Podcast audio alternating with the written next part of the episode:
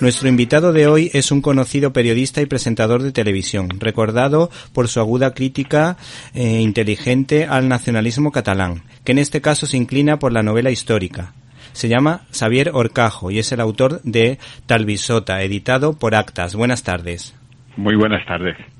En primer lugar, habría que decir que en España existen partidos políticos considerados como guays, entre comillas, que sin decir que son comunistas, aplican sus políticas y nos venden maravillas. Sin embargo, esta ideología acabó con la vida de 100 millones de personas. ¿A quién dedica este libro y por qué todavía se defiende ese modo de hacer política? Pues mire, yo dedico este, este libro a todas las personas que sufrieron en carne propia los efectos de una ideología que se demuestra la más nociva de la historia para con los buenos seres humanos. Lo demuestro en tres ambientes diferentes. En España, en la preguerra y guerra civil española, en Finlandia, cuando Finlandia fue invadida por el ejército rojo, unos 500.000 soldados envió Stalin a invadir un tranquilo país de campesinos de apenas 3 millones. ¿eh? Eh, que de ahí viene el título de la novela. Talvisota significa en finés guerra de invierno. Y también, lógicamente, en la Unión Soviética, de lo que hago un pormenorizado análisis en la novela de las técnicas para, eh, a través del terror y la crueldad, someter a una población, los soviéticos, a los designios de un salvaje, de un cruel, como fue Stalin. Pero cuidado, porque la historia ha sido relativamente injusta con Stalin. Han cubierto el número de personas, dicen que más de 20 millones, que murieron por sus decisiones crueles, pero le achacan cosas que en realidad las empezaron a poner en marcha Lenin, la gente que tenía alrededor Lenin y Trotsky, que han quedado como casi como héroes, difuminados en la historia. Pero el primer gulag la primera purga, la salvaje agresión contra la Iglesia Ortodoxa en el territorio eh, primero ruso y luego soviético, la ordena Lenin. ¿eh? Las purgas en el Ejército Rojo las hace Trotsky. Luego es verdad que eh, en el terreno de la, del salvajismo o de el nivel de sadismo de sus actuaciones destaca y por la duración de su mandato Joseph Stalin. ¿no?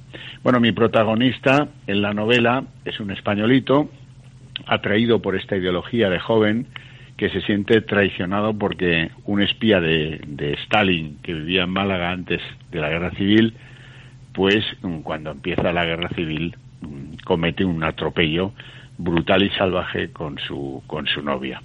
Y este andaluz pues dedica su vida a vengarse de ese soviético, por cierto amigo de juventud de Stalin, georgiano como Stalin, cruel y salvaje como Stalin, pues eh, merece su castigo, su venganza. No consigue encontrarlo en los frentes de la Guerra Civil Española, en Brunete, en Teruel, eh, en el Ebro, eh, no lo consigue. Pero al final, por suerte y por, con muchos avatares en la novela, pues acaba encontrándolo en Finlandia. Y ahí da rienda suelta a, su venganza, pero después de consumar la venganza se da cuenta de que las venganzas no suelen arreglar nada y que se, se encuentra más vacío o tan vacío que durante esos años en, los que perdió a su amor.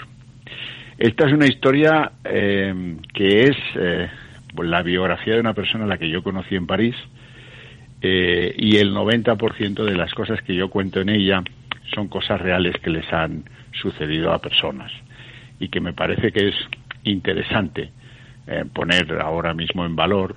Eh, antes me preguntaba mm, cómo es posible que haya gente que defienda esta, esta ideología, esta cruel ideología del estalinismo y del marxismo-leninismo y del trotskismo en muchas cosas, ¿no?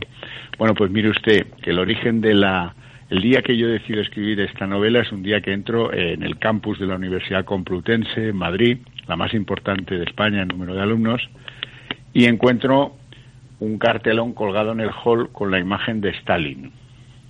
Eso en los tiempos en los que los estudiantes de la Complutense están decidiendo si el móvil 7.0 o el móvil 8.0. Me llama muchísimo la atención y me parece que hay un agujero de bibliografía, de novelas históricas serias, rigurosas, que le cuenten a los jóvenes españoles lo malo de ciertas ideologías totalitarias para con las buenas gentes y que se lo demuestren con hechos concretos, ciertos. Eh, pues eh, en otros países esa labor la han hecho pues Robert, Robert Conquest o qué sé yo, o, en fin algunos otros grandes historiadores, ¿verdad?